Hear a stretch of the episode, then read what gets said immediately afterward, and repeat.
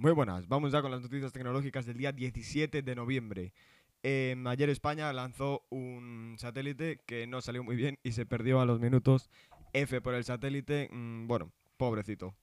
Eh, también más noticias. Google Maps se actualiza con más información del COVID-19, rutas de transporte público menos transitadas y más modos de conducción em, para no pillar el virus con Google Maps. No voy a mentir, lo estoy leyendo esto de Google porque no tengo ni guion hecho porque he tenido el día muy ajetreado.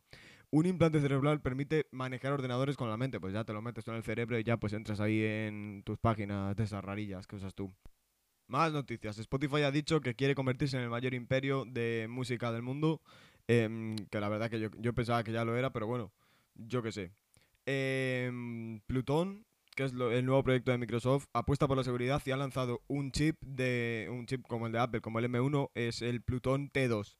Mm, casi igual, ¿eh? Mm, anda Microsoft, que no lo tienes tú listo. Eh, Apple ya ha lanzado la primera beta de Big Sur 11.1, que es el nuevo sistema operativo, pero solo para desarrolladores. Si no eres desarrollador, te jodes y sigues con tu Mac antiguo, yo qué sé. Em, no sé cuántas noticias llevo. Bueno, Sony em, ha sacado un pack con una tele, la Play, el juego Miles Morales y un mando o algo así. No sé si es el juego o no. Bueno, si te importa, ya lo buscarás y lo comprarás. Mm, sobre 2.000 euros creo que cuesta el pack. Em, te sale rentable, la verdad, porque te ahorras 100 euritos. Nada, la aplicación del día es Plenary, que sirve para meter noticias y tal, y te salen todas bien ordenaditas. perdonad por la mierda de podcast que he hecho hoy, pero es que no me ha dado tiempo ni para hacer el guion. Nos vemos en el siguiente. ¡Chao!